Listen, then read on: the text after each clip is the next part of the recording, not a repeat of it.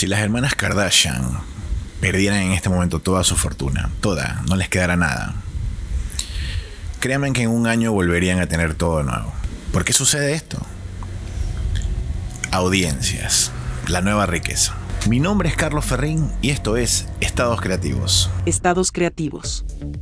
El podcast de comunicación que estabas esperando escuchar. Muchos se jactan de tener una buena cantidad de seguidores en sus redes sociales. No es lo mismo tener seguidores que tener audiencia. ¿Son las audiencias propias, las de uno, la nueva riqueza? Si nos ponemos a analizar el mundo como es en la actualidad y hacia dónde está yendo, podría decirse que sí. El dinero cada vez está más descentralizado con las famosísimas criptomonedas.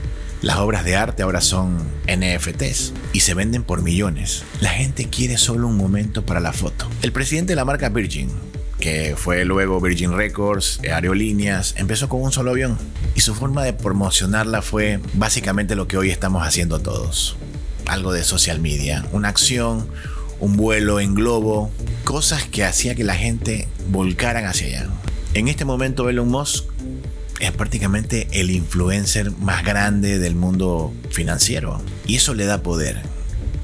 Esa audiencia le da mucho poder. Si estás pensando poner un negocio, piensa primero en tu audiencia. La audiencia es la primera riqueza que tú debes acumular.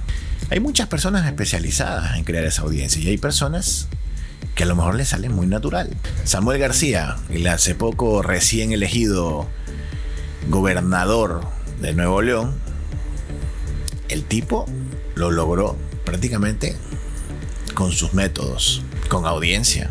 Muchos le atribuyen el hecho a que tenía una esposa que es influencer. A los políticos les encanta que la gente se equivoque pensando eso. Así que él nunca te va a admitir que no o que sí.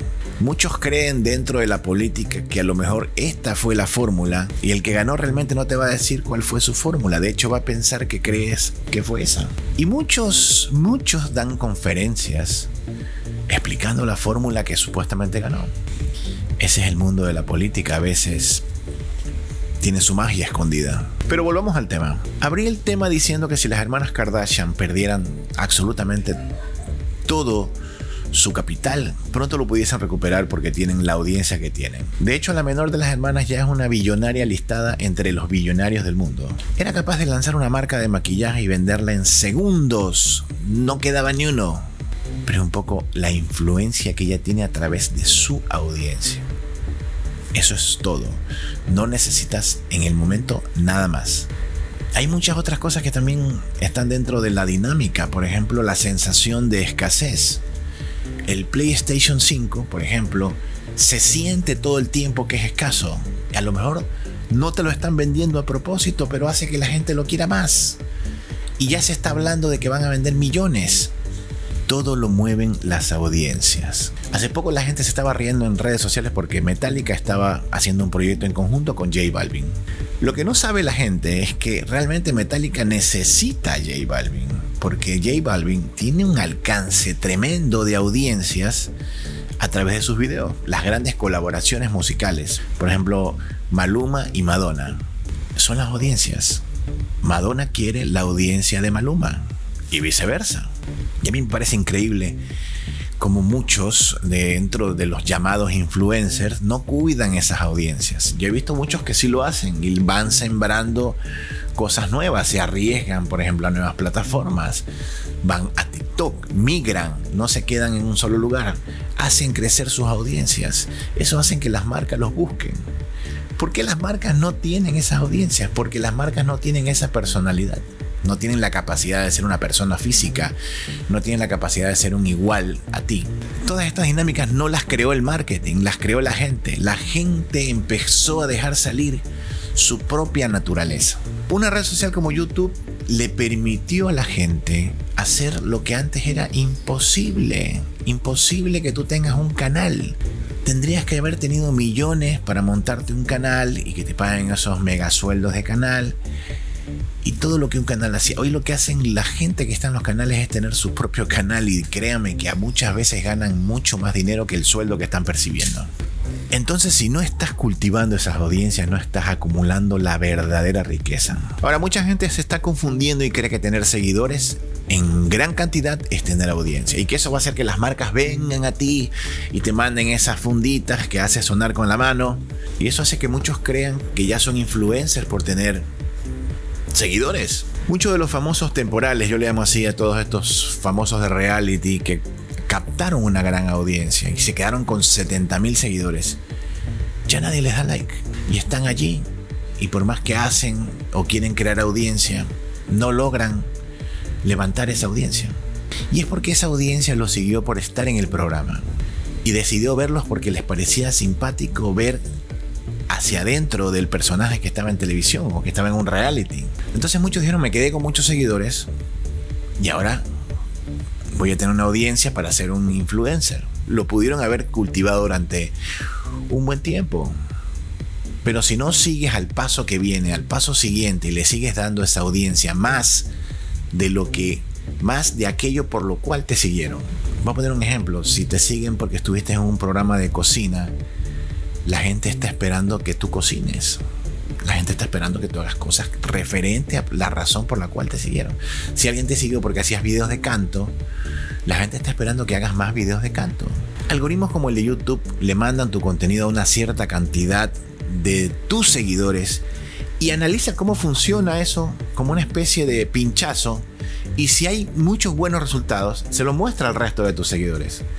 Entonces no se desgasta mostrándoselo a todos al mismo tiempo. Y, hace eso, y eso hace que la plataforma sea un poco más fluida. Y al mismo tiempo hace que la plataforma sea mucho más jodida.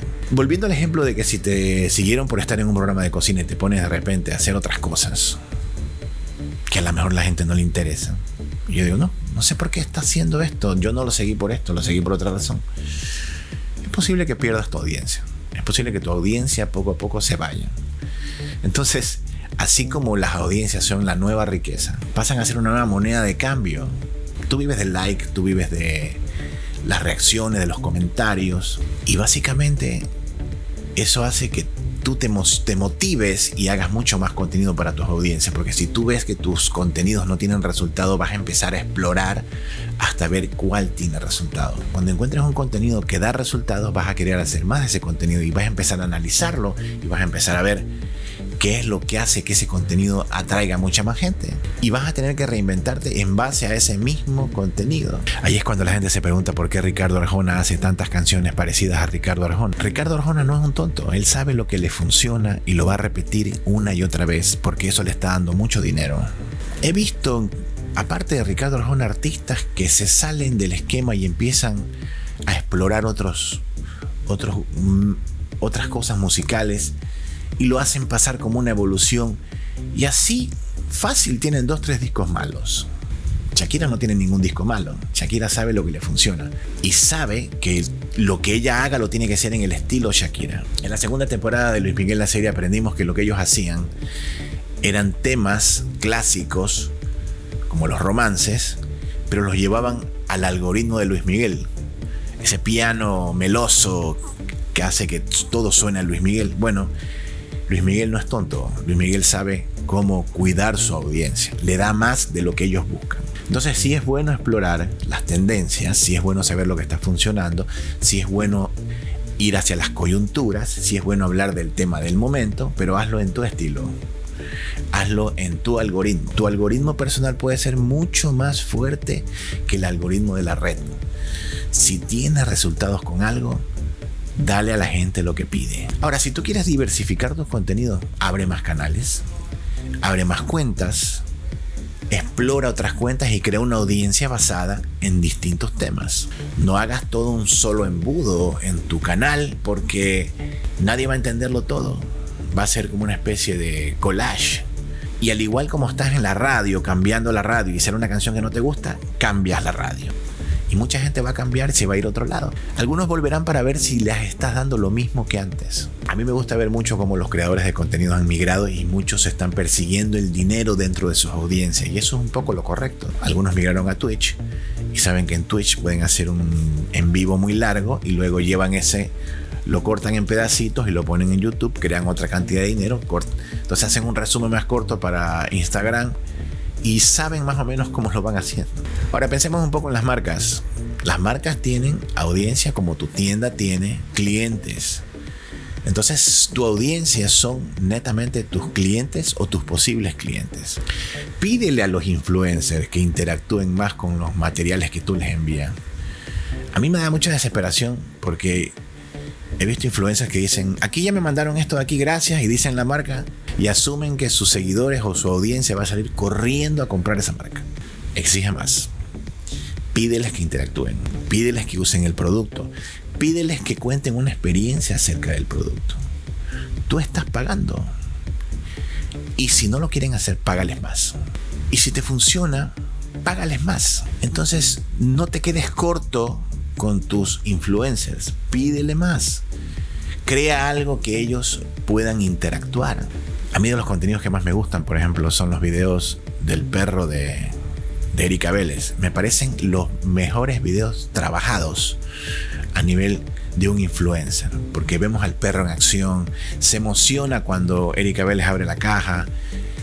A mí me parece que eso es devolverle a la marca mucho de la confianza que te están dando a ti como influencer. Claro que también hay quienes están construyendo sus audiencias basado en que a lo mejor tú puedes ser un gran influencer. La gente se da cuenta de eso. Y muchas veces la gente se da cuenta que tú no estás compartiendo tus aficiones, ni tus pasiones, ni las cosas a las cuales tú eres fiel. Tú puedes de repente atraer las marcas diciéndole soy fiel a esta marca, pero demuéstralo.